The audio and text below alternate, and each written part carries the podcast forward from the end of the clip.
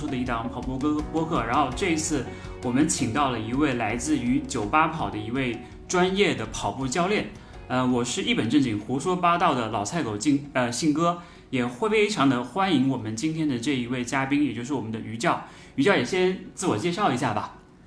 Hello，大家好，我是九八跑老于，今天很高兴能够在这里跟大家聊聊关于跑步的事情。对，其实我们不用这么的正经啊，因为我们刚才也是一直都在调试这个音频的一个设备，然后特别欢迎于教练来到我们这个内道的 studio，跟我们一起来，嗯、利用下午这个时间一起来聊聊跑步，聊聊我们的酒吧跑。其实我们也知道，酒吧跑一直发展到现在为止，已经成为了很多跑者朋友心目中一个非常非常好的一个国内的原创的跑步的媒体之一了。而且从线上的一个内容到线下的一个跑者的训练营，这种一个非常好的一个循环啊，让我们的九八跑有动力也有能力的持续的去做下去。我想很多的观众从了解九八跑是从我们九八跑的那些干货开始的，对吧？然后现在呢，在现在这是一个怎么说，就是很多很多的这种跑圈的 KOL 的一个时代。其实，在这样的一个时代，我们能够请到酒吧跑的这个创始人之一于教来到这里，跟我们一起聊这个故事的话，我特别是想问的第一个问题就是说，酒吧跑这个名字的寓意是怎么来的？这个问题很多人都都问我嘛，因为呃，大家可能感觉到酒吧跑，因为当时其实最早的一批跑友应该是呃看到了一些推文的介绍，那到后、后面的话，大家可能就是呃还不是很了解。其实这一个含义主要是因为我是一九九八年进入山东省队，那那一年跟我一起进入山东省队的，还有后来夺得雅典奥运会女子万米冠军的邢慧娜。哇，那很厉害。呃，还有就是现在男子一千五百米全国纪录保持者窦兆波，啊、包括全运会五千米冠军郑恺等等。我们那批人正好是一九九八年是山东省省运会啊。其实对青少年来说，省运会是一个很大的比赛了。对，它是四年一届，包括今天，呃，今天，呃，还是在进行呃第二十二届，就是呃呃二零二二年的一个省运会，到今天到明天是结束。那对于这些青少年来说，这个比赛可能是他运动经历过程中很重要的一场比赛。嗯，所以九八年这个省省运会结束以后，我们这一批人是就是正式的呃到了省队，然后当时是成立了一个训练营嘛，当时在起名字的时候想了很多名字，最后呃还是想到一九八吧。呃，当然这一个九八跑道前身是九八黄金一代马拉松训练营。之所以说黄金一代，是因为我们从一九九八年进入省队以后，到二零零九年我们八个人退役，呃，在这十一年的时间，我们基本上包包括奥运会在内的一些冠军都拿到了，所以起这样的一个名字的含义，还是希望我我们都能够珍惜和怀念我们曾经在一起战斗过的日子，所以就起这样一个名字。非常的有那种，呃，一个纪念的意义哦，就是你们的一个职业生涯的一个开始吧。而且那一代人又是被称为是一个黄金的一个是一个黄金一代，就好像我记得我们那个时候小时候看国足，也会有白金一代、黄金一代那种。对对对，其实很有意思。而且山东的中长跑其实一直都是在全国来说跟云南都是两大省嘛，就是培养了非常多专业的运动人士。然后从九八跑，其实从现在成立到现在为止，我们其实很感兴趣的是于教的您的自己的一个职业生涯是什么样子的？因为其实从一个专业的运动员退下来，成为一名专业的跑步教练，这个过程肯定是非常非常有意思的。您为什么会选择继续在这条道路上面战斗下去？我当时是在小学四年级嘛，然后是一次偶然的机会，是我们乡运乡运动会，嗯、当时就是学校要报名，因为那时候小时候比较皮嘛，然后就是老师就给我报了个一百米和八百米，嗯，当时也不懂什么短跑和长跑嘛，就是一百和最长的一百，呃呃，最长的是八百，最短的是一百米嘛，最后一百米跑了第四名，然后八百米跑第一，你还记得那个时候跑了多少时间吗？啊，记得两分五两分五十三秒。呃，八百米是二五三，对二五三。一百米呢？一百米忘记了啊啊，因为是这样，因为当时我们的比赛场地是两百米一圈的啊，是一是土路哈，还不属于是没扎跑道，呃，所以是呃跑第一名就被我们当时栖霞市体校的教练杨永生教练，他把我招到就是县体校，当时的县嘛县体校，呃，再后来就是一步一步就到了呃烟台市体校，然后再到了省队，就是这样过来，呃。当时其实也没有想太多，也没有想太多的梦想，也不知道未来的出路在哪里。就是嗯，可能是自己有跑步的天赋，然后也是比较热爱嘛，然后就是这样一步一步过来嘛，走过来。到后来其实转变比较大是到了市体，因为到了市体的话，呃，是相对比较容易，但是再想从烟台体校到省队的话，就是比较难。对，因为呃，在九十年代啊，山东省的人才济济啊，那个时候是当时山东的场地赛项目基本上就是代表了全全国最国最高高水平。所以说，呃呃，我当时的烟台市体校的教练跟我说，他说我将来希望你能够进到全国前八就可以了，因为他说他进到全国前八就可以评高高级教教练员嘛。那但是对于我来说，其实对全国前八没有概念，因为呃九五年到烟台的话，我还没有走出烟台啊、还那个时候您的专项是多少米？呃当时我的主项是五千米、一万米。啊，五千一万。对对对，所以在烟台体校待了一年半，第一次参加山东省比赛是一九九六年嘛，就是跑了三千米，跑了八分四十三秒，就拿了冠军。然后到了九八年就是省运会嘛，又拿了五千米和一万米的冠军。然后拿了这两个冠军以后，就到了省队嘛。然后到了省队以后，再就是一步一步就是进入一个纯专业比赛嘛。然后到了零三年底，也就是我在省队待了六呃接近六年的时间，当时也是觉得啊、再继续练的话，也就是全国前三的水平。嗯、因为小时候读书比较少嘛，就想去啊、让自己的一些知知识更丰满一些嘛，所以就是下了一个决心，就是要读书。所以我是在零三年底就是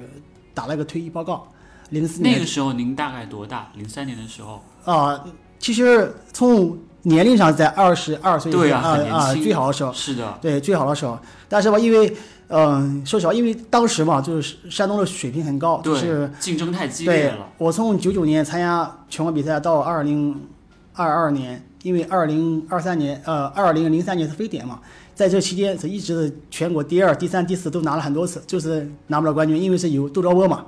所以当时也是感觉有点失落嘛。就是零四年就保送到复旦，在复旦一待就待了七年，本科毕业，硕士毕业，然后一一年复旦毕业以后就留校了。留校的话，呃，从一三年开始跑步就开始慢慢就是就是火起来嘛，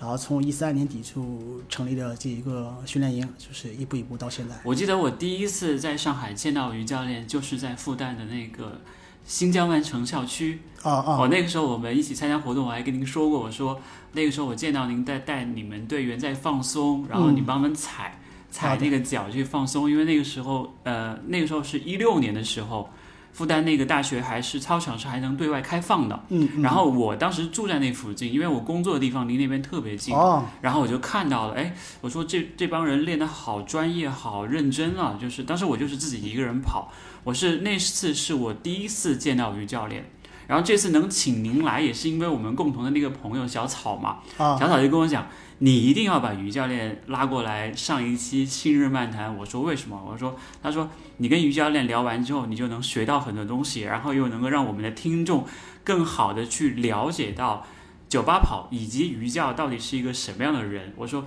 这个就让我产生了很浓厚的兴趣。包括我们上一次也是有机会，因为参加某个品牌的合作，那个一个一个一个呃一个便饭吧，然后我们坐在一块儿聊了一、就是聊了一些东西，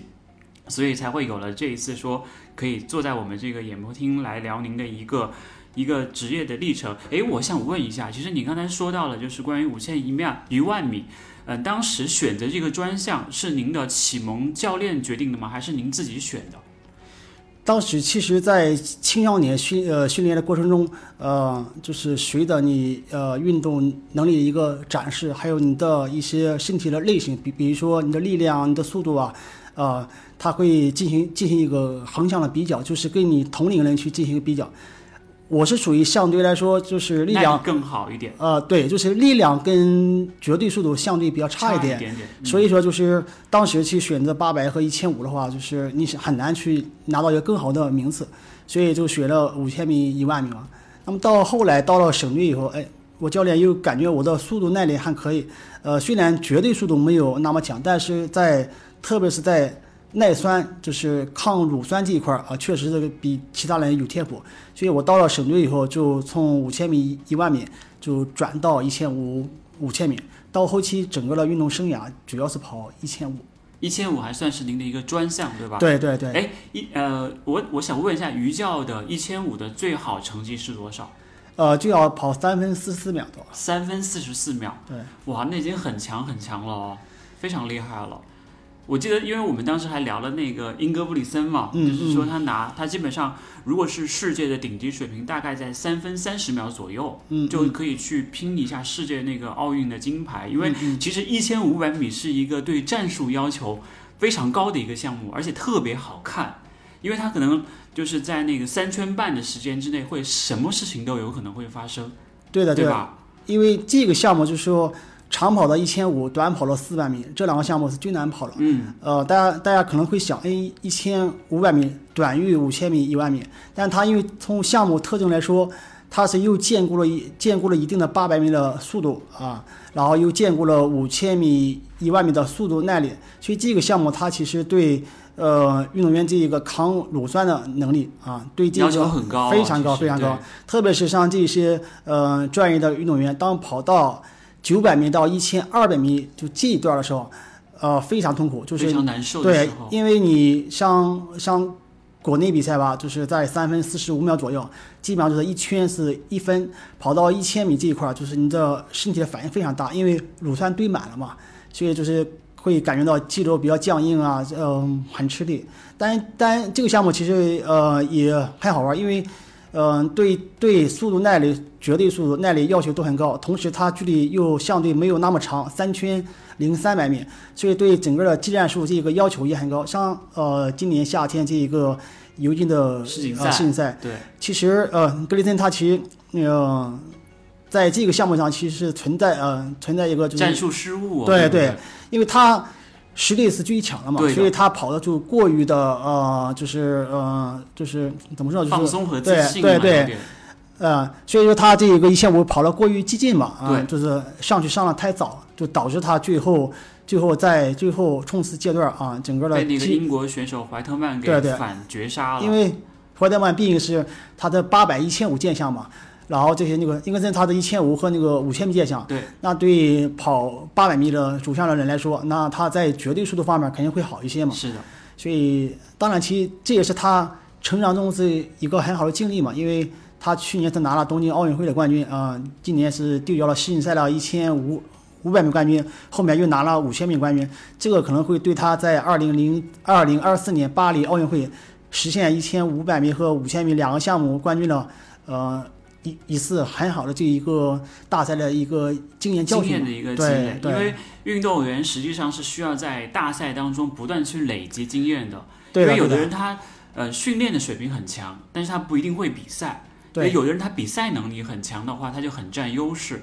就是是我我感觉一个顶尖的运动员，他可能不仅仅是他运动能力强，他的脑子还要转得很快。所以我们经常会讲到的一点，也就是说，运动员，特别是顶尖的运动员，并不是头脑简单、四肢发达的人，他们是一个就是我接触过的像像那种什么像那个打篮球的，像科比啊，像勒布朗啊，或者是像乔丹，其实是那种真的非常聪明的人。他们就算是不去从事这项运动，也有可能在其他的方面取得一个商业上或者是一些其他领域的巨大成功。对的对的，嗯，这个项目其实大家就经常看这一个田径比赛，对，呃，会看到中中央跑项目这个项目是它的难比的，是因为它是一个不分道项目，呃，它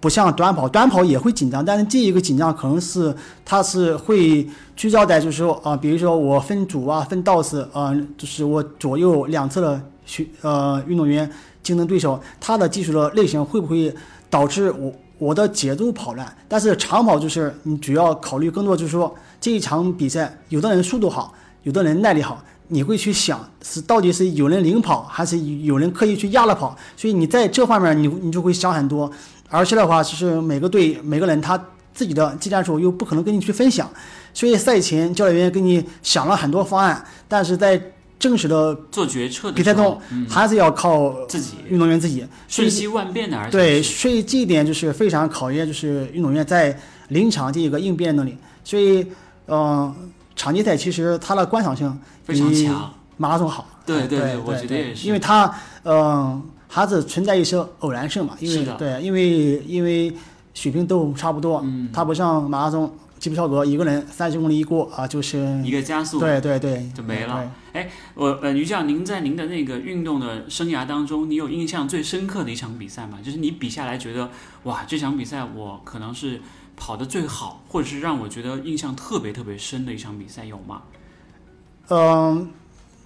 也有也有，其实这么多年吧，嗯然后在一些嗯，无论是大比赛还是小比赛，也拿了一些冠军。呃，当然对我来说是记忆比较深刻了，就是在二零零五年，也就是我在湖南读呃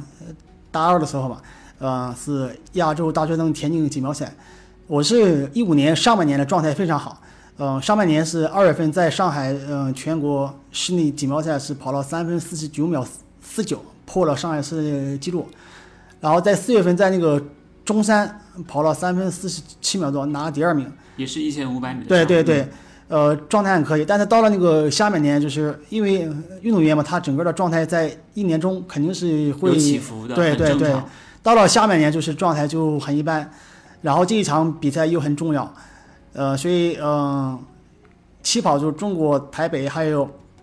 还有新加坡那个国立的两个人跑得嗯。特别快，第一天跑了五十五十七秒多嘛。哇，那带的非常快，对呀、就这么跟，因为我当时的状态也不好，这一个速度跟下来的话，在三分四十秒多，所以我就没有跟，我就一直的按了我自己的节奏跑，呃，在最后一百米才追上他们，最后在三十米反超嘛，然后是拿拿了冠军，呃，当然当然其实，呃，对于我们来说吧哈，就是专业的运动员他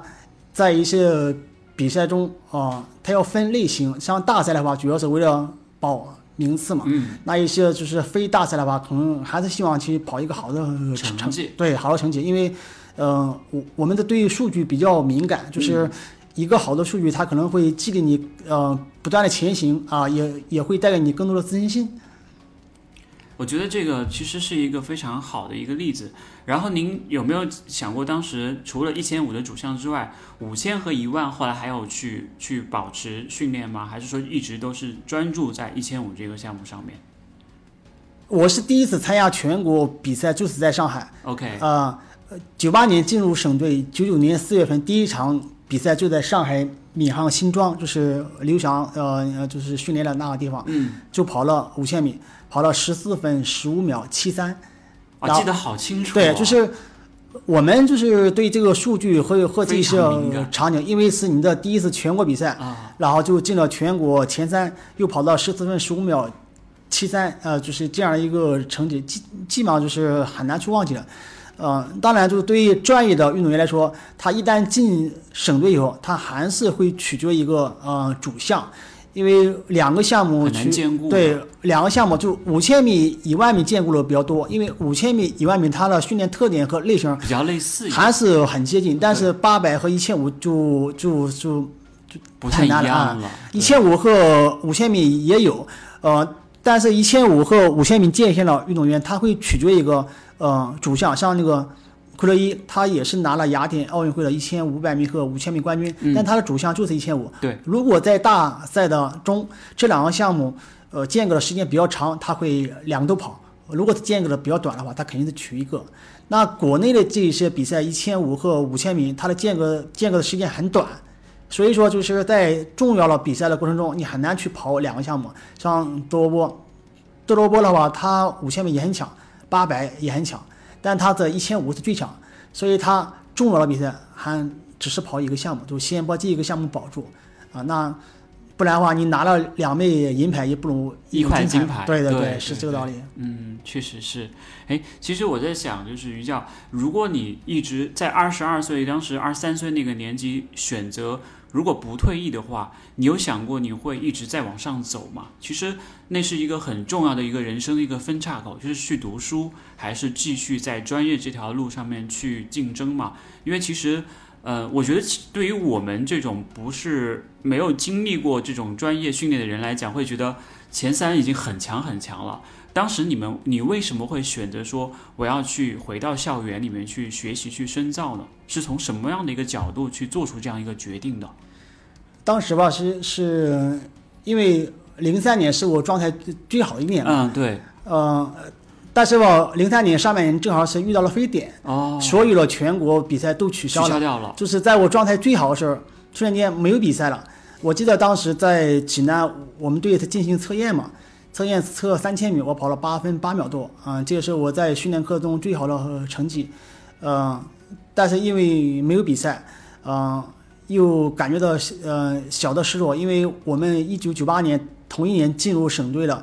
郑恺已经在二零二一年拿到全运会冠军，杜罗波已经在二零二二年拿到了亚运会亚军，然后是跟他一起进队的吧，这么多年也就是最好就是全国第二名、第三名，也是感觉就是有点失落的感对，对蛮失落的。生不逢时，呃没有遇到那个觉得再再练的话，也就是差不多就是全国前三嘛，所以就下定了决心。当时退役的时候，嗯、也是对未来充满了这一个呃，就是嗯、不确定，因为呃从小学四年级的水平一下子到了复旦大学，学对。面对的同班同学都是八六年，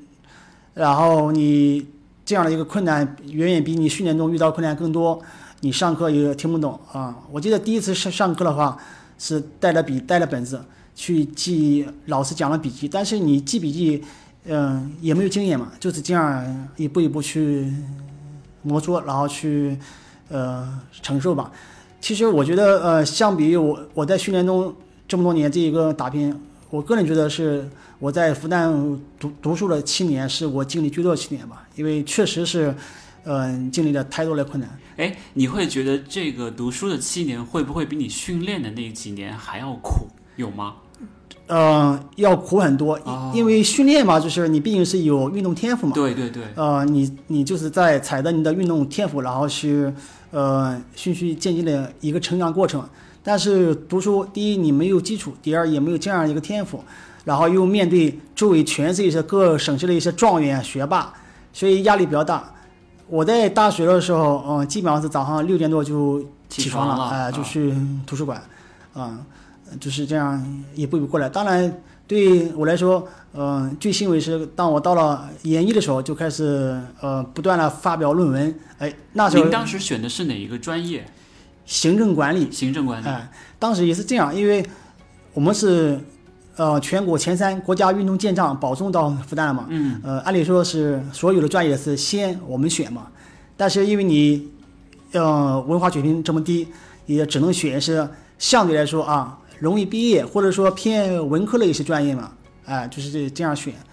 嗯，我本科、硕士嗯都是一样的，都是。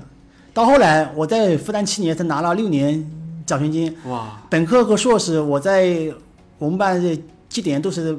都是排在中下游，还可以，嗯。还不错，还不错。哎，那在你读书的那六七年之间，你还有保持跑步的习惯吗？因为其实很多的运动员，特别是专业运动员，在退役之后，他们就可能因为之前练的比较多嘛，他们就会有一点点的松懈或者排斥，说我不太想跑了。所以我看到很多的那种从教练，呃，从运动员转到教练员之后，教练员可能会慢慢的随着年纪的增长会发福，但是我看到你的身材是保持的很好很好的。这个你是怎么去在你的退役之后的那段生涯去保持你的这个运动能力的？我是到了复旦以后，虽然嗯、呃大学的训练环境包括后勤保障不如省队，但是我是一直坚持训练，一直练到二零零九年，就是我在复旦读研一的时候。嗯，二零零九年我在嘉兴跑一千五，还能够跑三分四十八秒多。那啊很厉害了。因为在大学，因为晚上睡觉比较晚嘛，都是一点多，吃饭都吃那个呃食堂，所以整个大学呃这几年还一直保持在三分四十八秒左右。那么退役以后吧，是一直也也是在运动。我个人呢没有太多的爱好，嗯，就就是喜欢运动，所以退役以后吧，训练跑步没有以前以前那么多，但是球类项目像乒乓球啊、羽毛球都会玩一下。都在玩。嗯，呃，再加上平时上课也是跟学生玩的比较多，所以整个的一个，呃，专项体能肯定和以前比是有了大的下降，但是一些基本的体能保持还有。那对于像我们这样的专业的运动员，你有一定量的力量跟体能保持的话，长距离可能不一定行，但是你跑个一千米以下的话，跑到两分五十秒还是相对比较容易的。对，那天我还看小小小草发了一个视频，就是关于您跑那个一千米的嘛，跑到两分四十八秒。其实我觉得，对于普通的这种业余爱好者来讲，像我都跑不到这个成绩，就非常非常难。我们其实那天在吃饭的时候也聊到说，绝对速度可能是很多业余跑者的一个天花板。我们一会儿也会在这一块展开来讲一讲，嗯因为你要保持这个能力，其实还是不容易的，而且还要在你学习的那个阶段去继续去维持你一定的运动能力。我觉得这个会是一种坚持吧，也是因为你这么多年的坚持，才可以收获到这样的一个目前的这样的一个比较好的一个状态。然后，其实我们想回到这个酒吧跑上面来，当时你们是怎么会想到说，哎，我要去做这种跑步类的原创的干货内容的呢？当时是怎么会有这样的一个想法的？因为最开始肯定是线下的训练营，对不对？说实话，我当时退役以后，第一件事就是这就想，第一我不做教练员。为什么会觉得太累了吗？对，就是因为是这样，就是当你这么多年在从事的一个项目中，呃，从最初的热爱到中间的一个专业训练，再到后面就是完全就是为了这个为了跑步而跑步。那这么多年，就是大家从感觉上从从精神上是比较疲劳的，对疲劳，嗯，呃，所以当时退役的时候，呃，就是做体育老师，没有去做教练。包括我们就是创始团队的八个人嘛，有五个人去了大学做老师，只有三个人，像郑凯还有孙光宏教练，呃，他们是留在省队继续去传承我们专业的那条路，对对对对，所以大家可能都是想换一个环境嘛。所以呃，一一年从复旦毕业留校以后，就是再没有再没有去关注这个跑步这个事儿。当时其实跑步在我们做运动员的时候是最没有人关注的去选择的一项目。对，太苦了。如果你在马路上看到一群人在跑步，他们就会说：“那这群人有毛病吗？这么这么。”或者要么就是专业运动员，对对对吧那么到了二零二零一三年嘛，在上海这一块儿会有一些人开始跑步了，对，就是周围的朋友他会去问我，就是呃，怎么跑怎么应，该应该怎么跑怎么跑，嗯，然后他们又会说他们的私教教他们说应该这样跑这样跑，那这样的这一批人多的话，就是产生一些观点儿，呃，就是他们周围这些私教教教他们这些跑步的方法并不是非常科学，嗯，呃，所以当时就觉得啊、呃想把自己多年在跑步这个项目上的一些一呃一些经验呃和呃经历吧，你去帮助更多的人，然后就是成立了一个训练营嘛，叫九八黄金一代训练营，呃，这一个就是九八跑了一个，前身。对对对对，哎，那个时候会不会是以复旦为中心，然后去你身边的一些同学，或者是在复旦周边的人会加入到里面来？当时说实话就是同学朋友。啊？老师嗯啊、嗯对对，因为还没有，哎，他们那个时候会有目标嘛？因为其实一三年是处于一个中国跑步阶段的初期嘛，那个时候跑步热潮才刚刚刚开始火起来，对吧？那个时候可能大家还没有什么概念，说，哎，我要出去跑个五 K、十 K、半马、全马这种。他们当时是想的是什么？就是他们想要通过于教练能够得到一些什么东西。第一批人，呃，在选择跑步之前，他们至少是有运动经历的啊、哦他们这批人有很多人是打网球啊、高尔夫、羽毛球，所以在刚开始转到跑步这块儿，嗯、说实话，他们也没有太明确的目标，因为在二零一三年那一个年代。大家很少说有人知道什么跑步鞋呀、运动手表啊、配速啊、心率啊、步频啊，嗯、这些其实没有概念，对，没有概念，呃，对配速的快慢也没有概念啊，所以，嗯但是是热爱，哎、很热爱，这非常凭着一腔热血去跑步。非常渴望从呃一些专业的人士眼里啊去得到一些专业的知识啊，对得到一些专业的一些指导。对那那个时候他们会有目标嘛？比如说，哎，我希望能跑到一个什么样子？有有这样的目标吗？有有，当时在一三年的时候，上海周围，嗯、像十公里呀、半马呀比赛还是蛮多了啊。当然，就是那时候说一下子去跑全程了，还不是很多。呃跑全程全程的话，应该是在一五年以后。嗯、包括上马了报名也是从一五年开始开始变得就是热起来对对对对对对。你我我在想的是，那你们为什么会想到说我要在微信公众号，然后去做这些原创的内容？当时是怎么想的？就是把这一块给拉起来，把九八跑的这个名号慢慢给打响了。当时其实没有想过，就是完全这一个像这个商业化、市市场化，就是问的人多了嘛，嗯，嗯、然后你又没有办法去每个人都去讲嘛，就想哎，就是希望成立一个平台，能够将我们身边的这些跑步的案例去写成文字，去分享给更多的人，呃，当时就是这样一个简单的想法。所以就后来呃关注的人多了，然后越来越多对，就是渴望呃获得更更多专业知识的一些团体呀、团队呀，包括一些人群多了，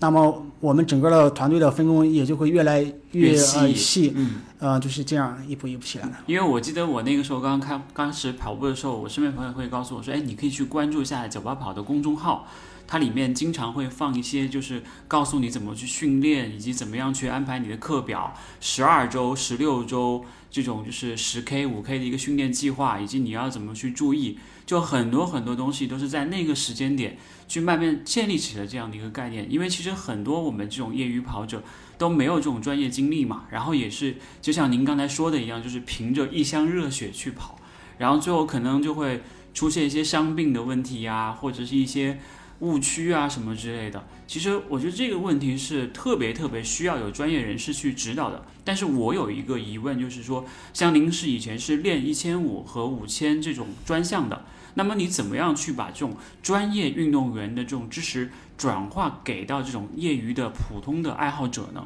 这个您有没有想过？想过，嗯呃，这个是一个好问题，就是刚开始初期在一三年刚成立训练营的时候，那时候呃你的一些呃训练计划呀、理念呀、模式呀，你就会想，哎，一下子就是会会把你周围的所有人都当成是运动员去想去，然后嗯嗯、没有去更好的去考虑到他们的运动环境、运动基础。呃，在量和强度的控制上啊，肯定是有一些欠缺的地方，啊，但到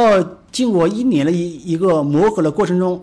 会发现啊，专业训练和一些大众跑者训练，它属于两个呃，训练是针对的是同一个项目，但它整个的训练的方式还是有很大的区别。对，所以到后期，呃，就是一年以后，我就开始哎，慢慢的就是针对他们的一些呃现有的一些运动能力基础和环境，然后去采取更切合一些运动基础比较薄弱，然后训练环境比较差的人一些训练方式。那这个也是我们整个做平台的过程中，呃，在不断的一个转换的呃过程中，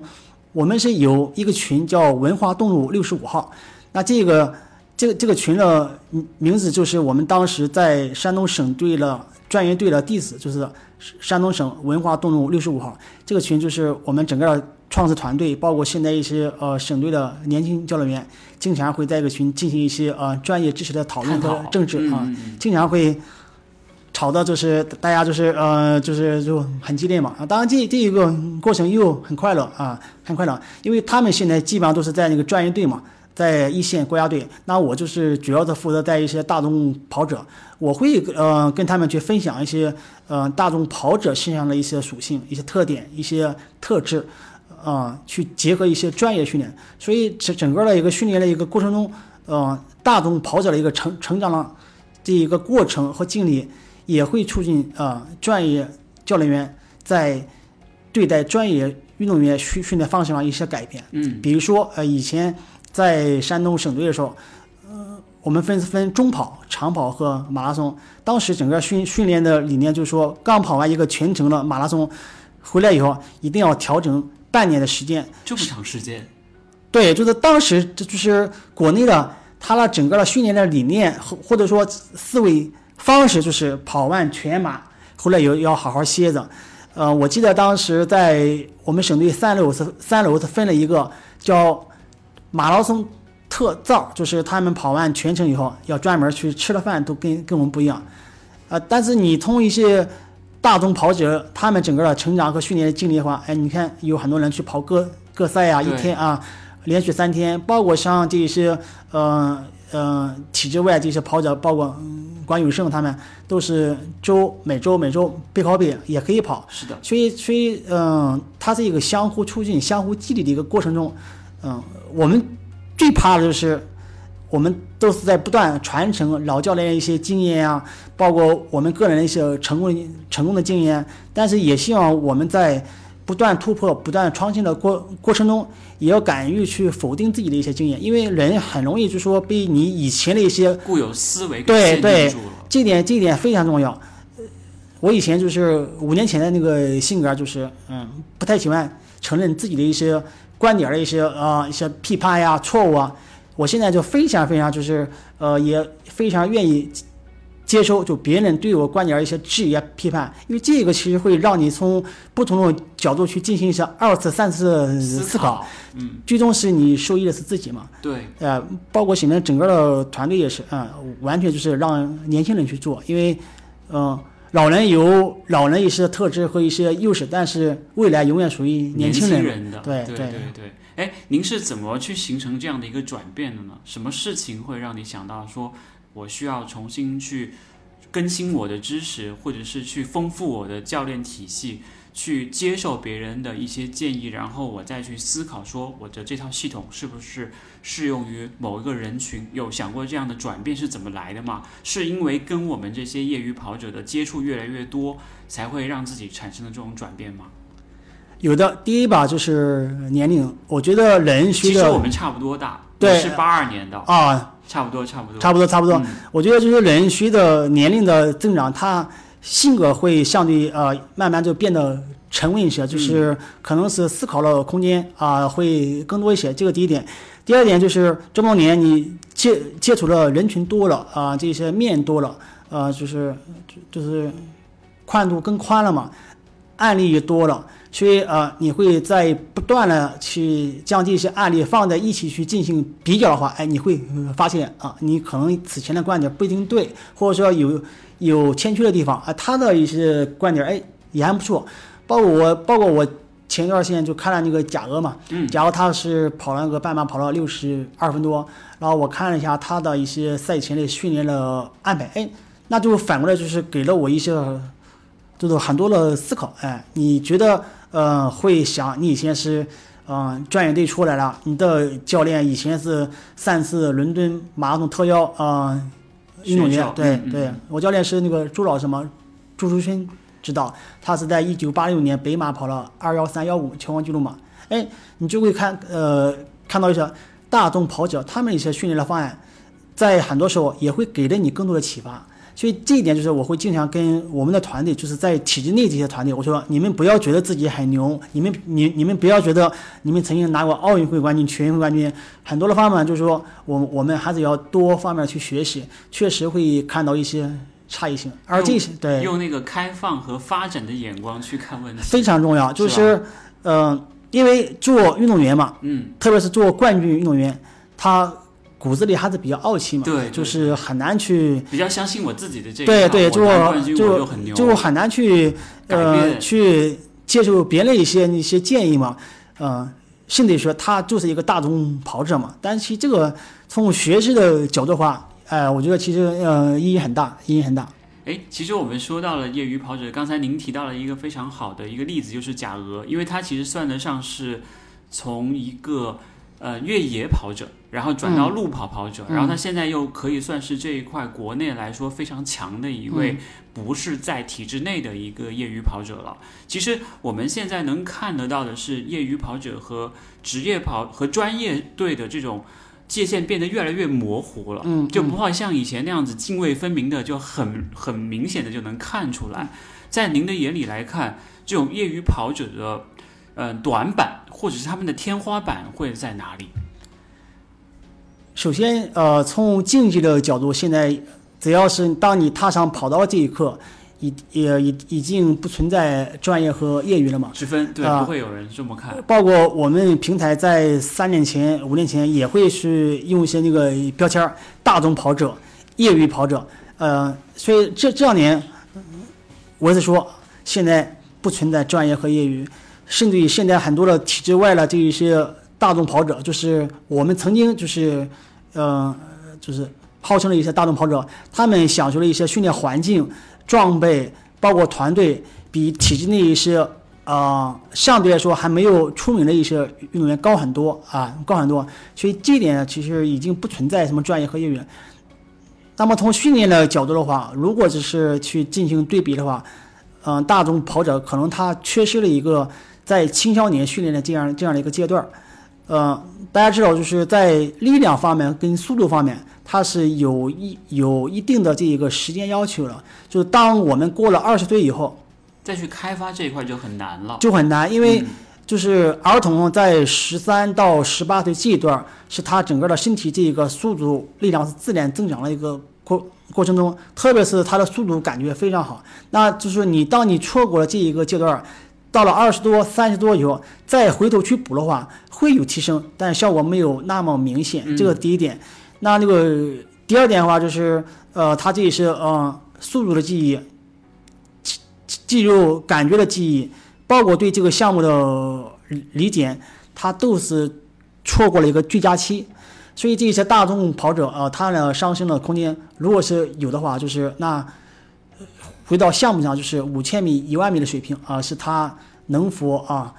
比如说突破二幺零啊，女生突破二五的这一个很大的瓶颈。因为现在看的话，你像李子成、董国建，嗯啊，这些都是二十八分、二十秒左右的一个万米水万米水平，对，对吧？你现在看的话，这些大众跑者跑进三十分都很难。非常难，对所以难。是当你全马跑到二幺六的话，就是在这个周围转，就很难再去突破到二幺二以内。那对于他们来说啊，对于中国现在的专业的马拉松来说，嗯，你想成为顶级，起码要至少要跑进二幺二，然后这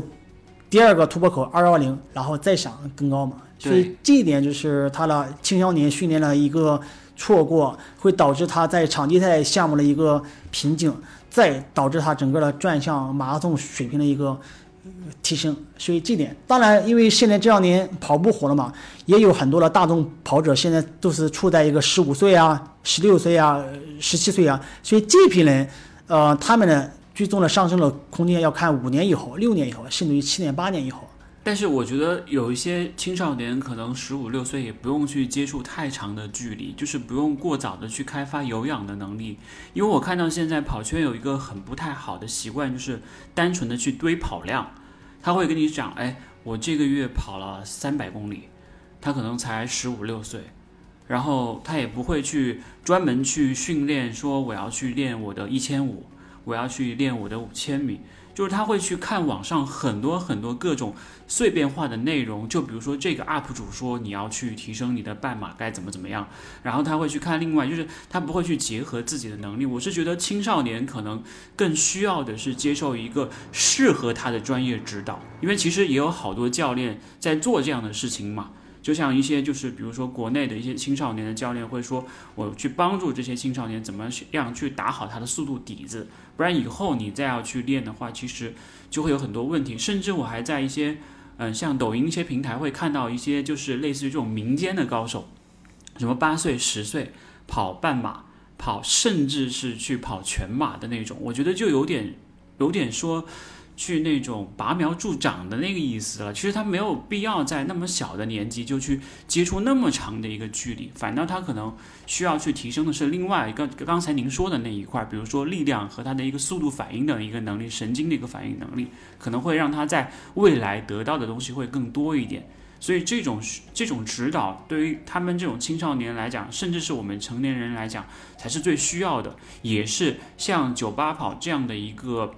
团队存在的一个最大的意义所在，对吧？嗯，我们刚才其实讲到了很多，我想听到的一个点就是说，您觉得在这么多年时间里面来做训练营，不管是线上的还是线下的，最难的一个部分在哪里？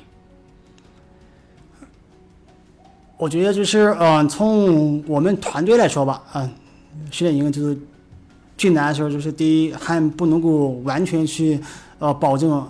满足有所有人这这一个需求，因为毕竟是时间比较短，嗯、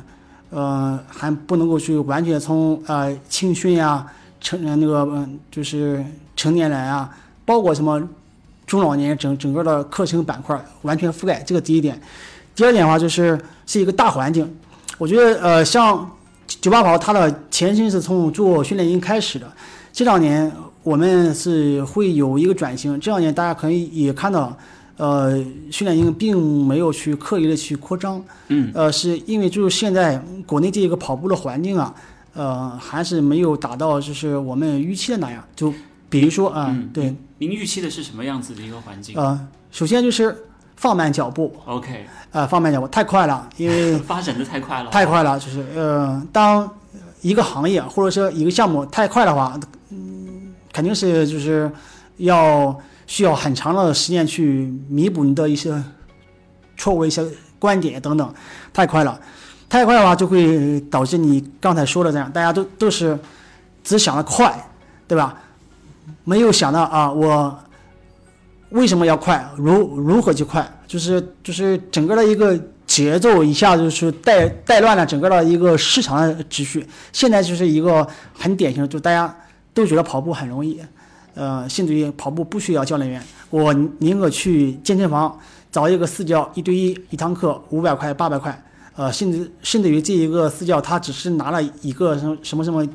机构的一个认证的证书，我也不会去花钱去请一个呃科班专业出现的一些个长跑了全国冠军啊、亚洲冠军啊等等。那这个这这个就是你的思想的一个转变，大家觉得跑步都很都很容易嘛，所以这样的话就会导致你说了一些小朋友，呃，在年龄比较小的时候就会去用一些大运动量负荷去刺激，那这样的话就会导致他整个在发育的过程中啊，一些一些嗯包括一些一些肌肉啊、心肺啊、器官啊，就是会导致一些呃过度疲劳，嗯，影响他整个的一个自自身的一个发育的过过程中，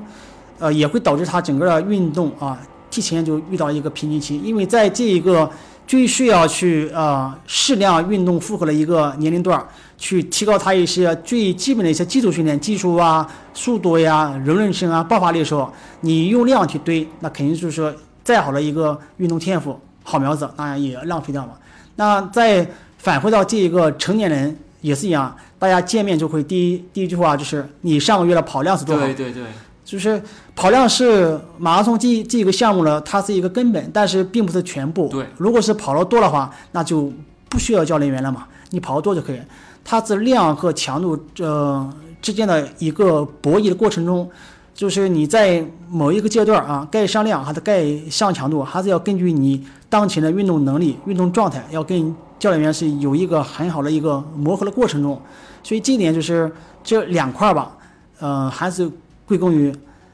走得太快，然后市市场相对比较乱，大家也分不清是哪个是对，哪个是错，啊、就是这样的过程。我觉得这就是这是一个最大的问题。嗯，其实这种问题也需要一些专业的机构或者专业的人士去解答，因为现在是一个流量的时代嘛，所以我们会接触到很多各种各样的一些信息和内容，就可以说是人人都是自媒体。大家都可以来去评判说，哎，你跑得好还是坏？因为有的人会说，哎，我跑得比你快，那么我就一定会跑得比你好。有的人可能会说，你这个就是落地啊，你这个力量啊，该怎么练，都是每个人都有自己的一套想法和和这种体系。实际上就是像刚才您说的那个在群里面的那个事情一样，可能在专业的运动员的这种思思维方式或者教练方式和我们这种业余的这种也不太一样，就每个人都有自己的想法，都试图去说服对方，就好像说，哎，我要告诉你怎么去练或者怎么这样，但是你要去寻求找到一个适合自己的方法，是需要一个反反复复的一个过程的。就很多人就说，哎，我能不能十二周就能够破三？我能不能够很快的就能够拿到一个很好的成绩？您刚才说到了一个词，我特别认同，就是放慢脚步。因为如果你不能够慢下来的话，你是没办法快上去的。就很多人就说我要提前的就要把这些东西都拿到手，实际上是不太对的嘛，对不对？而且现在我感觉就是，酒吧跑现在是越来越像是一个媒体的身份了，不管是在微博上还是在公众号上，我们会看到九八跑跟越来越多的媒体去合作，包括之前有一段时间跟安踏的那双柏油路霸的那个嗯跑者的那个专属配色，在网上都收到了一个，大家都说那双鞋太好看了。你们是怎么样去看待九八跑和媒体的一个关系的？媒体和品牌的一个关系的？嗯，这样的一个平台搭建，然后首先是我们这一批老运动员是，呃，得益于整个国家啊对我们的培养和那个支持，所以搭建这样一个平台，最终的目的还是要服务于社会啊，服务于跑者。那对呃品牌来说，嗯，创造一款好的企业啊，一些呃。国产顶级的品牌也是想服务于这一个国内的跑者啊，能够跑得更快、更健康。所以就是我们跟品牌之间的关系，最终它主要还是针对于跑者，呃，就是提供这样一个平台，就是我们来去帮他们去做一些啊呃内容的传播啊，一些跑者故事的一些分享。同时，也能够让周围一些跑步的人，包括这些跑步的顶级的专业的运动员，能够去认识到这些品牌背后的一些故事，包括他们的一些呃高科高科技的一些产品。当然，从我们平台一个最终的目的，还是想搭建一个桥梁，就是完全我们是国家培养的我们，同时也给我们现在一些呃国家的运动员，包括一些大众跑者提供这样的平台。其实。最终这个平台它是属于，呃，大家了，不是说说是我们的一个平台，因为成长于社会，服务于社会，就这样一个关系吧。感觉非常的目标非常的远大，也非常的有那种社会责任感的那种感觉。哎，你们会觉得就是在疫情的这几年，对你们整个这种酒吧跑会有一些很大的影响吗？因为现在比赛少了，然后线下的活动也少了。会不会对你对于你们来讲是一个比较大的一个冲击？因为像一些赛事的组委会，像一些那种运营公司，就会遇到很多很多这样的问题。影响会有啊，当然是在第一年可能会相对影响比较大一些。呃，那么第二年，大家感受到这样的一个环境，都会在第二年采取一些措施嘛。呃，像第一年没比赛，只能是干等；到了第二年还没有。呃，像这些跑团呀、俱乐部，包括一些品牌，都会自己呃承办一些赛事嘛，啊，所以是这个这也是一个自救的过程中，呃，影响是肯定是有，就跟呃企业企业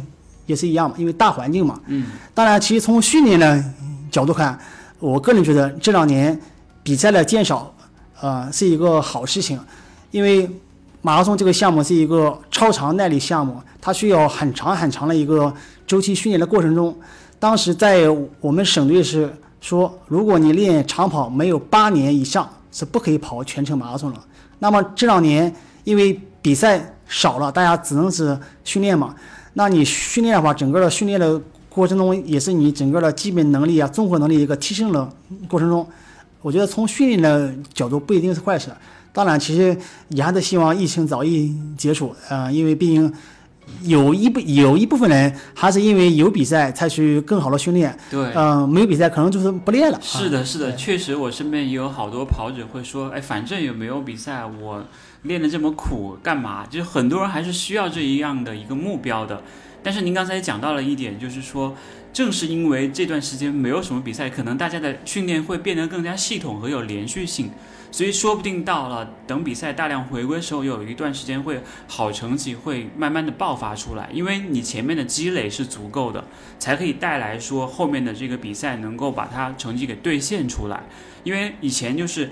呃，到了比赛到了那个比赛期，三月份、四月份、十月份、十一月份，基本上你可以看到很多运动员是背靠背，因为可以拿奖金嘛，因为你一场比赛可能跑完之后。几万块钱就到手了，所以对他们来说，这种吸引力还是很大的。而现在的话，不得不逼着你说，你要四个月、六个月的一个训练周期，你要能够完全的能够把把它吃下来，甚至是有高原，还有一些什么什么样一些其他一些选择，才可以说让你去提升。而且现在水平都变得很高了，以前可能说跑到二幺五，也许就可以拿冠军，现在可能要二幺二甚至二幺零才有机会去竞争这个名次这个问题，对吧？我我也觉得，其实更多的还是看到整个大环境的变化当中，那个比较好的那一面吧，会会逼迫我们自己去放慢脚步，这个其实也是蛮好的，真的蛮好的。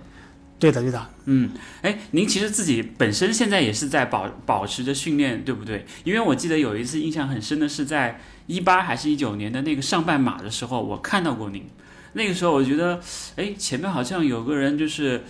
很低调的在那跑，但是怎么也追不上。就是你感觉他好像跑得很慢，但是呢，你就根本就追不上他，就很奇怪。就是，然后你也不会觉得那个人跑得嗯很累，就是就是用一种举重若轻的那种态度在那边跑着，然后就半马就幺幺七，甚至是更快的那种。您自己对于您自己的这个运动能力，因为随着我们年纪增大吧，可能会选择说去跑半马或者全马，这个你会有一个想法吗？这个。说实话，就是在跑步上已经没有太多的目标，因为怎么说？因为我经常跟我的队员说嘛，我说我非常羡慕你，因为你们，呃，经过一个夏训的历练，经过一个冬训的苦练，第二年春天就可以收获一个好的 PB。嗯。那对于这些专业的运动员来说，退役以后就很难再去创 PB 了，甚至于现在跟你跟你们一起跑，跑一个三五零四分的配速啊。觉得很快，但是这样的一个配速，可能在我们做运动员时期就是一个热身、有氧哦，防中跑的一个状态，还还算不上有氧。我们当时在省队了，有氧配速是在三四零到三四五左右。哇！所以呃，从跑步中是很难去体会到自己奔跑的一个快乐嘛。当然，就是我也会经常去跑步，主要是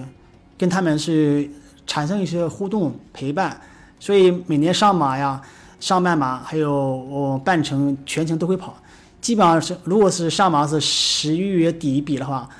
我通常我都是从国庆开始准备恢复训练啊。一般的话就是差差不多四十天左右。我记得二零一八年是十一月一号恢复训练，到上马跑了二四零嘛，哇，就是这样随便练练，然后就二四零。呃，因为他。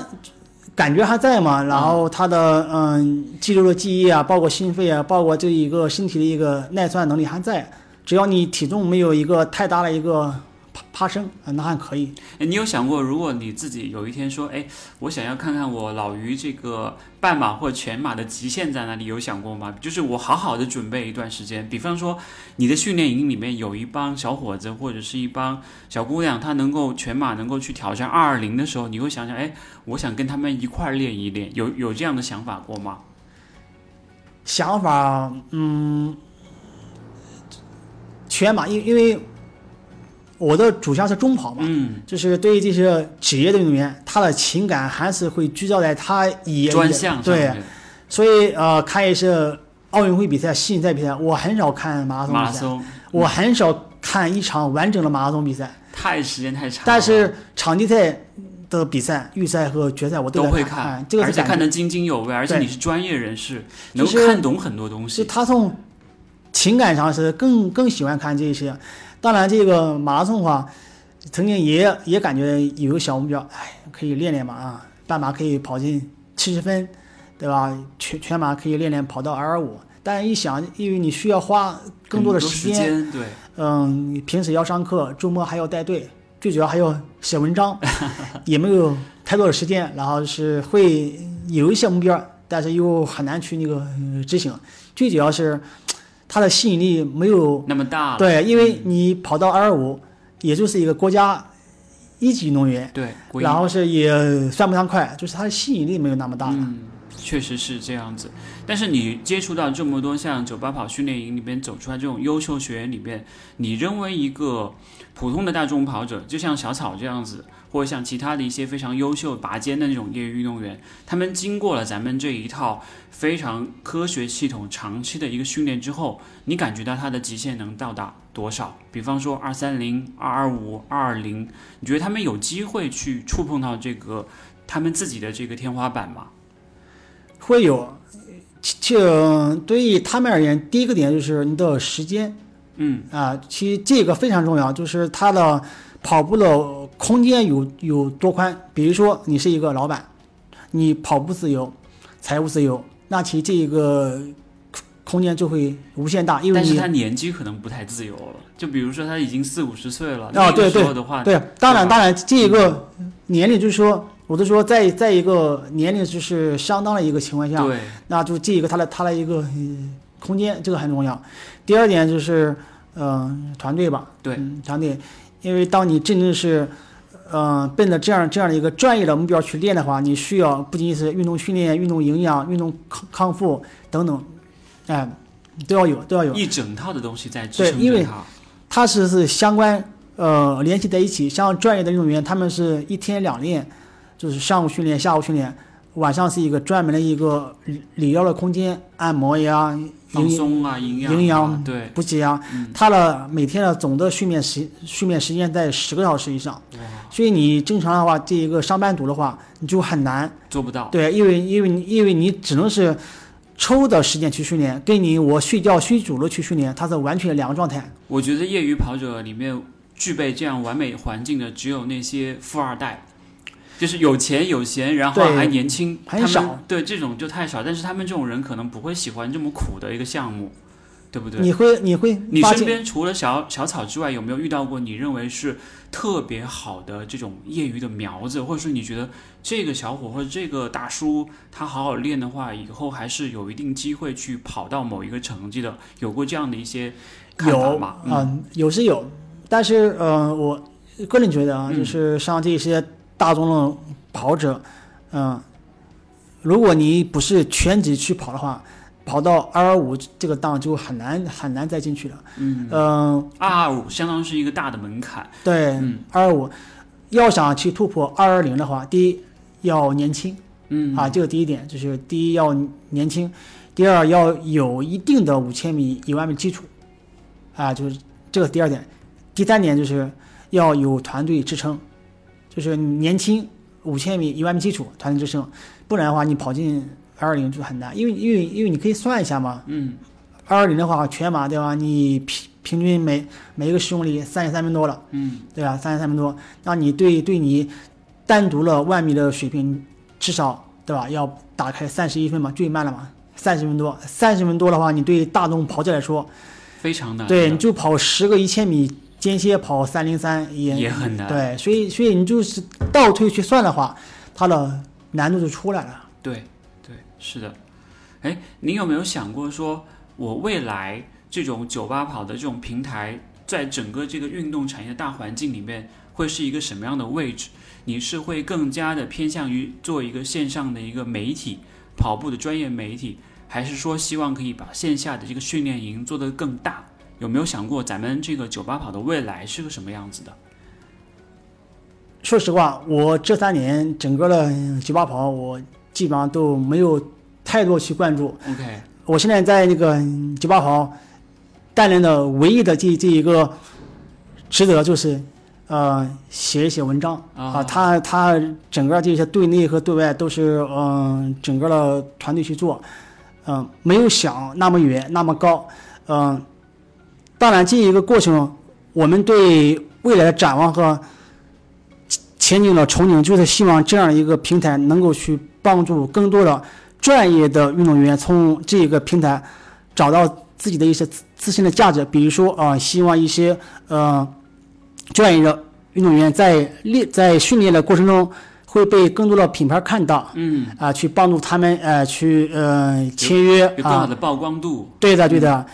也希望以一些呃退役的运动员啊去去呃帮助他们去衔接一些工作的岗位，然后也希望这样的一个平台去产出更多一些好的内容去服务大大众的跑者。至于将来就是说呃一些大的一些呃一些商业呀，一些一些那个就是那个品牌定位，这个真的是没有考虑那么多，因为我们最近三年是做了几件比较好的事情，就是。我们在不断的就把以前的一些为国家夺得很多荣誉的一些老的中华牌的前辈，把他们这一些案例和故事写出来，哎，也逐渐会让一些品牌去看到，品牌也会去赞助他们现现在所带来一些青少年的一些呃训练。你像这是一种良性循环啊。非常好，非常好，就像我们那个前期做了一期那个嗯，窦兆波的教练那个嗯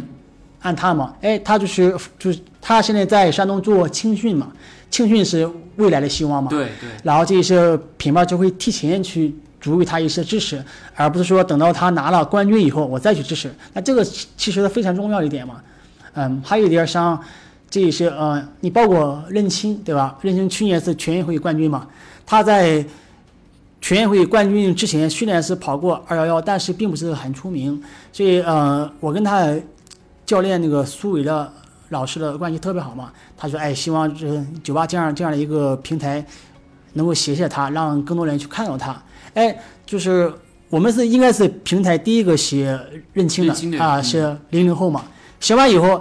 至少对运动员也带来了激励，哎，他会让更多人去认识他整个的训练的动力啊、积极性会更强。就是青海队的那位选手，对对对人情东之部，对他去年就是去年在那个肯尼亚对跟吴向东他们一起国家队集训队嘛。对我觉得就是要让通过这样的平台去看到更多年轻有潜力的这种运动员，然后让他们得到更好的一个支持，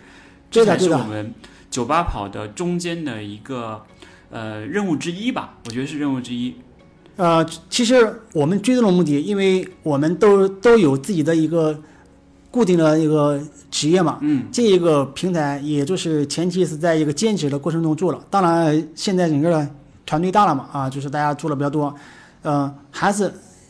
服务于社会，服务于我们体制内所有的运动员，服务于体制外的所有所有的大众跑者。这一点还是挺不容易的，因为其实现在是一个商业社会嘛，大家首要第一件事情就是谈钱，你要有钱，你才可以活下去，才可以活得更好。但是如果真的是有这么大的一个目标的话，我相信，只要这个目标是正确的，就一定会有资金或者是有更多的一些流量去支持它。因为我们是想要把它做成一个长期的事业，就像我们播客一样，可能不会去考虑说，哎，我这一期有赞助，我就好好做；我这期没有赞助，我可能就随便做一下。我觉得其实就是希望让更多的人去听到那种我们希望他们能够听到的一些或者看不到的一些声音和故事。这个也是我们这种。嗯、所谓的自媒体或者是专业，像您这样的专业媒体，希望去做的一件事情。同时，我其实最后有几个问题特别感兴趣的是说，对于那些一直都在看着九八跑的这个公众号或者是微博的这些读者来讲，你希望他们会是成为一个什么样的人，或者是你有什么想要对他们去说的吗？呃，第一，非常感谢他们这么多年对酒吧的关注、支持，还有包容。对，呃，酒吧的成长是呃很多的一些一些板块哈，还有一些一些内容，包括一些方向，也是吸取了他们的很多的建议啊，非常好。包括现在我们团队的成员也有一些就是酒吧跑的粉丝、大众跑者，最终是加入到我们整个的团队，所以这点非常感谢他们。呃，当然也希望大家嗯、呃多提一些建议，嗯、在成长的过程中。每个人的建议会让让我们产生更多的思考，哎，这个非常好。嗯、是的，是的，而且可以从粉丝变成你们的员工之一，这个还是蛮厉害的。这个是是一件非常开心的事情。是的是的啊，因为说实话，就是做平台很苦，呃，因为你嗯、呃前一个问题问我说你在做训训练营中最最难的时候，对对对对，嗯、最难的时候就是写文章。当你这篇文章文案写好了以后，发送了以后，那一瞬间你会很幸福啊，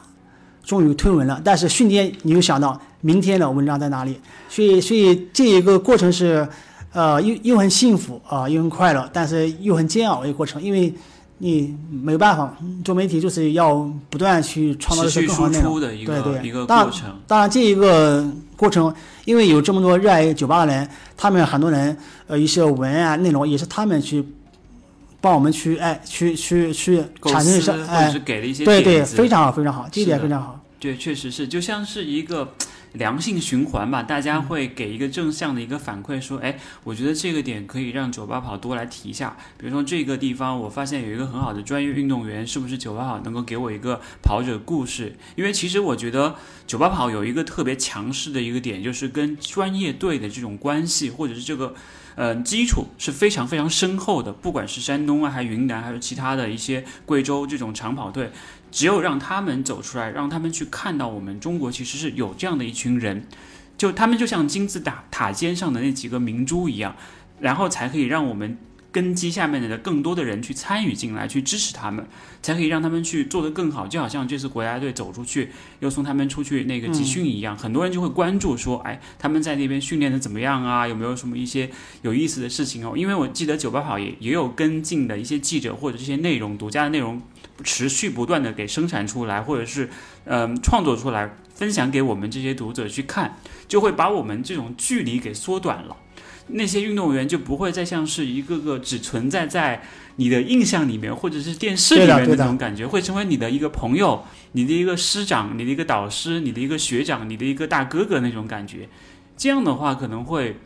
让这个专业的这种体质运动变得更加更开放和更包容，去接受到我们这种业余跑者对于他们的一种支持，或者是我们也能够受到一种正馈的正向的一个反一个鼓励吧。这是我个人的一个感觉。其实我们还有一个问题，就是对于线下的这些训练营的这种学员来讲，你最想跟他们说什么？因为其实线下的也是很大的一部分，而且现在的这种训练营也越来越多。像像我们上海就真的是不缺训练营，像易居、像元大都、像其他的很多很多，像我们黑马社群什么之类的，像这种训练营或者是这种学员的话，你希望他们这种大众跑者。希望他们得到些什么东西，或者是希望他们能够做哪些事情，可以让他们变得更好。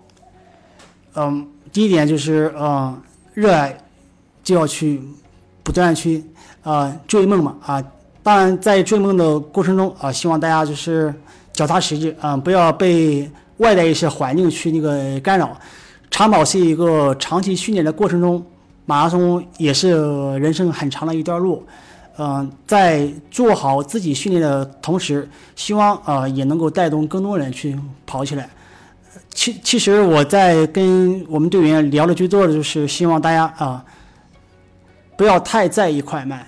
啊，要在意整个的过程，要在意你在整个的过过程中是否真正的快乐了。这一点这一点非常重要。当然。也希望你们能能够学到这一些跑步的知识，能够更能够更多的帮助更多的人。因为现在虽然跑步的群体大了，但是嗯，鱼蛇混杂，对对对都有，对对对，所以那个这一点，希望他们做到了。还有一点就是，嗯，因为现在跑团很多嘛，对对，是的，跑了很多，在这样一个成长的过程中，希望希望大家就是相互激励和促进啊。因为最终的目标是希望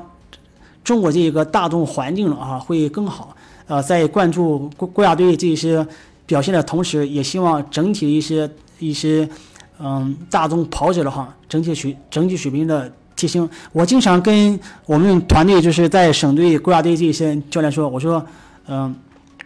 你们也要从大众跑者去看到更多的闪光点。他们夏天也会跑两千米间歇跑八组到十组，你们才跑了六组，他们。每周末可以拉一个长距离三十五公里，你才跑了三十二公里，所以其实嗯，这个是一个双面激励的过程中嘛，啊哎，当然其实对我们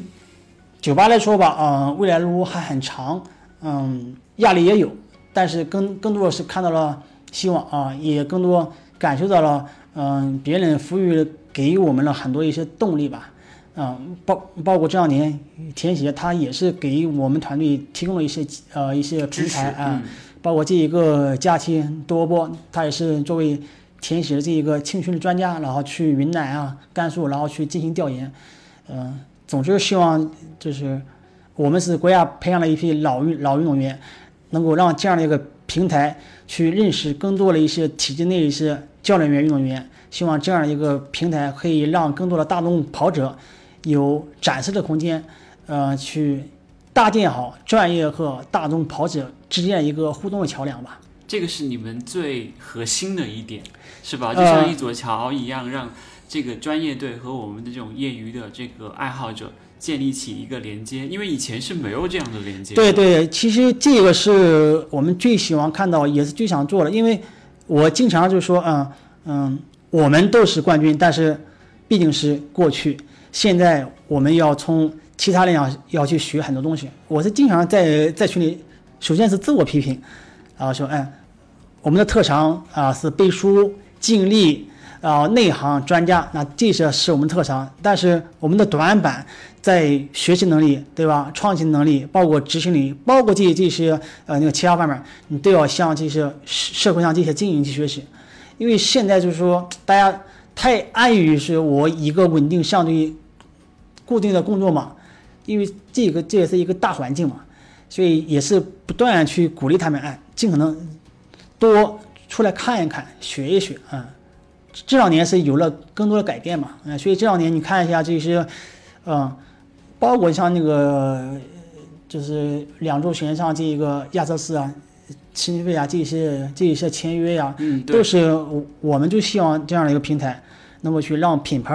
得到价值，让运动员得到价值，最终通过通过这样的一个双方都得到价值的同时，把中国的整体水平提升上去。哎，对，这是，所以我的最后一个问题就来了，于教，你觉得经过这么两三年的一个成绩之后，我们这目前的这一波运动员有没有机会去触碰到现在的国家纪录，就是二零八这样的一个水平？你觉得有可能吗？我觉得这个有可能，还有可能，因为因为是这样，因为现在看的话，差不多两年没有比赛了，对，两年没有比赛，这两年的话，你包括二零一九年董文健和那个彭建华那一场比赛，柏林如果从技战术分析的话，董国建前程，前程慢个一分钟，那嗯那一场比赛肯定是打开二零八了嘛。对的，对哎、的，是有了。你包括那个甲鄂训练课可以跑到六十二分多，那这些其实都是具备二零九以内的水平，嗯，所以嗯，希望很大吧，就是需要空间，需要机会。当然，对大众跑者来说，两年前我们已经见证了很多二幺六、二幺八了，这两年没有比赛，也真有可能一旦比赛恢复的话，也会看到更多的一些大众跑者跑进二二五啊。那非常厉害了。对对对，因为我记得那个时候我刚刚开始跑是跑步的时候，觉得破三是个大神。现在的感觉就是破二四零跟破三是一个感觉，就是整体的水平也在不断的水涨船高的那种感觉。所以像我之前我还跟朋友说，我说现在你要在魔都说一个业余跑者是不是大神，他至少要具备二五以内的水平了。对吧？因为现在这种水平的人越来越多了，反倒可以去不断的去促进那个金字塔尖的那一波最精英的运动员，他们产生一定的危机感，说哇，一个业余选手都能够跑这么快了，我是不是可以更快一点？因为他们得到的保障和支持，以及他们本身具备的天赋肯定是最好的嘛，对吧？对的对的、嗯对的。哎，最后您这是您第一次参加我们这种跑步播客节目，对吧？嗯，有没有什么一个就是我们录了一个多小时，有没有什么感想，或者是觉得有没有一些比较有意思的点，想要最后跟大家一起分享的？我觉得那个非常好。其实这一个方式跟九八是蛮切合的，呃，大家跑的都太快了，呃，需要静下心来去聊聊、想一想、看一看，嗯、这样这样的过程中，跑步啊，呃，它这个项目的特征相对比较单纯，但是跑步的内涵和故事又很丰富，对，嗯、所以就像这样的方式去拉近人与人之间、跑者与跑者之间的情感，我觉得这一点非常重要。我曾经就是跟那个上马跟那个杭杭马组委会都都提过一个建议，我说这么多年，嗯、每次到了赛前都要去举行一些活动庆祝。嗯，那么你你们有没有想过，就是把就是老一代的这些冠军请回来啊？我觉得这个是整个跑步的一个文化，包括这个赛事的这一个更好的宣传，因为大家不想看到太多与跑步不相关的一些明星的一些走场啊代言，走秀你反而，对你反而把一些首届这些全程冠军，嗯、对吧？你包括就是他以前参加过没有过拿到名次这些人请回来，让他们谈一谈第一届上马，一九九六年的上马是怎样的样子。我觉得这这是，呃，内容的输出、文化的传播是跑者更想看到，就是就是现在因为是跑步火了，大家都是呃一如既往去参与啊，去报名去训练。但是在一九九零年那那一个年代，上马它的起点是在浦东，人非常少，那时候整个的城市的变化，或者说这一个这个跑步的感觉，呃，其实非常好啊，这些内容。是的，有很多东西值得深挖的。您刚才讲的这一点，让我想到了那个波士顿马拉松。就嗯、去年还是前年时候，波士顿马拉松把前面大概几十年的冠军全部请回来了。然后他会列上说，就是某一届某一届的冠军，就是某一届的亚军，他们全部都请回来之后，就是大家就像是一种回归一样。他比如说到了一百届，或者到了八十届什么之类的，到了一个整数，他会把这些就是特别像您刚才说的一样，把那些前面的往届冠军请回来去参加这个活动。他那个赛事总监的想法跟你是不谋而合的。我也希望可能有一天，比方说我们的上马或者航马举办到五十年或者是六十年、七十年的时候，可能会回馈说说把我们以前的那种冠军都找回来，一起来重新去跑个步或录个节目什么之类的，这样子也能够听到很多的一些跨越了时间的故事。然后可能是那种真正喜欢跑步的人会津津乐道，或者是很想听到的一些东西。是啊，是啊，因为大家现在可能是嗯。仅限于这几年对跑步的认识嘛。嗯啊，像特别是当时中国长跑在国际上还是比较强的嘛，而且的话，这个体育这个项目，呃，感觉在竞技场上大家都是比较刚，对吧？比就比较硬，或者是比较快、比较高。但是体育它的最大的一个魅力和美好，它也也有比较细腻的一些情感故事。比如说像我们呃看到了哈，呃，十年前、二十年前这些奥运会夺冠的。场景啊，音乐啊，你就会像热泪盈眶。哎，我我觉得，我觉得这这个其实就是他体育这一个独特的魅力。对的，而且会激励到很多下一代的人。是的，比方说，因为我们前段时间在录期节目，就是有一个听众就讲，他说他跑步是因为看到了刘翔，他跑步可能是因为看到了某某运动员给到的他那种激励，他才会想到要出去跑。其实这才是体育中最有魅力的一点。对吧？因为冠军可能只有一个，但是你能够影响到千千万万人的时候，那种能量是不可估量的。是的，是的，是的，是的。